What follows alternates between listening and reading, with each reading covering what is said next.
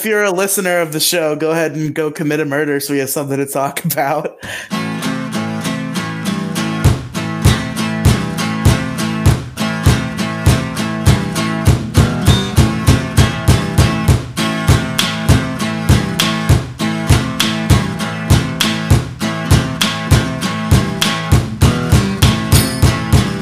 Hey, everybody, welcome to Totally Real True Crime, the show where we talk about true crime and it's totally real. Did you hear about the um, Domino's hostage situation? No.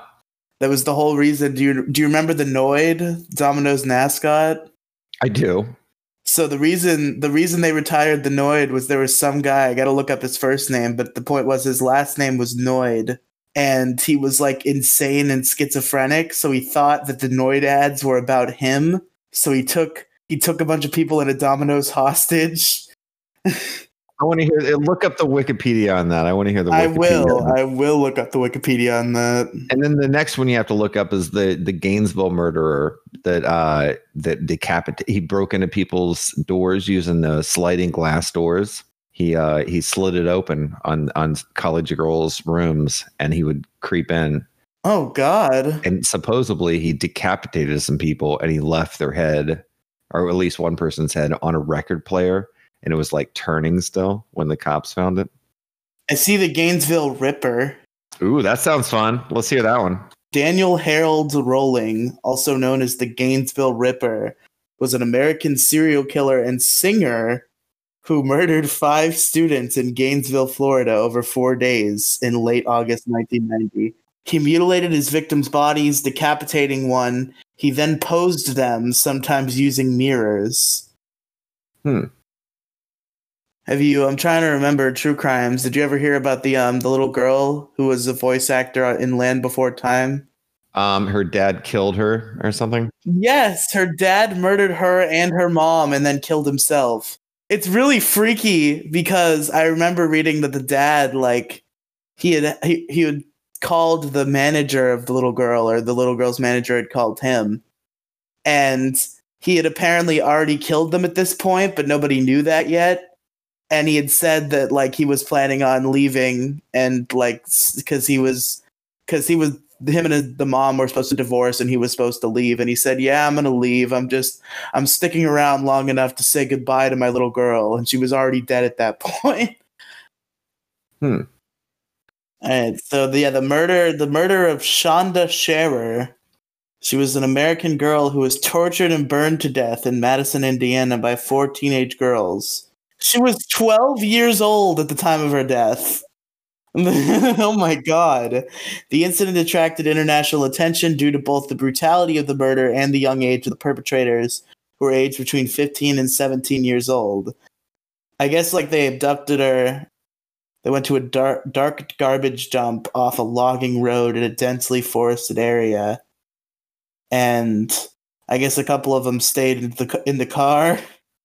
And the other two, uh, they they made her strip naked and then they beat her up with with her with their fists and they fucking just beat the shit out of her they kneed her in the face uh, they strangled her with a rope until she was unconscious they put her in a tr- in the trunk of the car and they told the other two girls that she was dead and then they they started to dry they went to um, one of their houses and they they were like drinking soda and cleaning themselves off. And then they heard her screaming in the trunk, so she wasn't dead.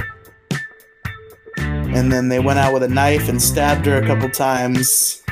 And Why did it specifically say they were drinking soda? I don't know. like, like I could see if they were drinking liquor that they stole or something, but they were drinking soda, just hanging out, just cleaning themselves up, having a girls' teen party. Yep. And then later that night, uh, they two of them, two of the teenage girls, they went out for a drive, and then they once again heard crying and gurgling noises from the car. So this this girl is hanging on. This is this is horrible. How did a twelve year old girl survive of multiple stab wounds and being strangled by a rope? You know, they breed them strong in Indiana. I suppose they do. But um Real lust for life over there.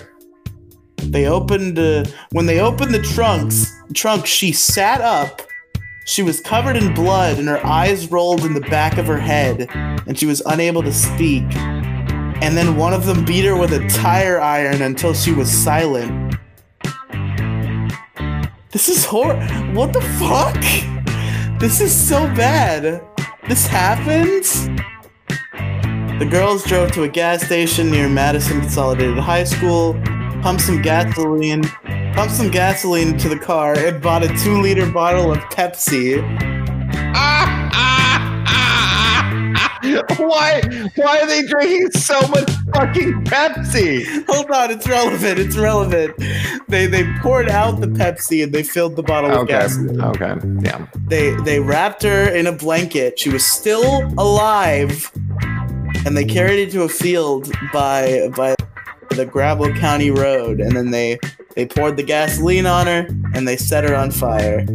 You know what? These girls weren't even mad at her. These are just the kind of girls you meet in Indiana.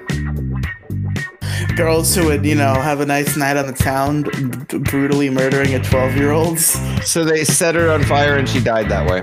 Uh, yeah, I think she fi- she finally died, and then the girls who were like, no, she finally died from the fire, but then the girls came back and they like poured more gasoline a couple minutes later because I guess their logic was, if she survived eight thousand stab wounds, you should probably make sure the fire kills her. This bitch keeps waking up and gurgling at us. So yeah, yeah. like what the fuck? and then they um, Plus, they had more gasoline. It's like, what? we got to use this gasoline somewhere. Like, let's and not then waste it. apparently, holy shit, this is horrible. Apparently, they went to McDonald's for breakfast like later in the morning, and then they and then they laughed and joked about the body looking like one of the sausages they were eating.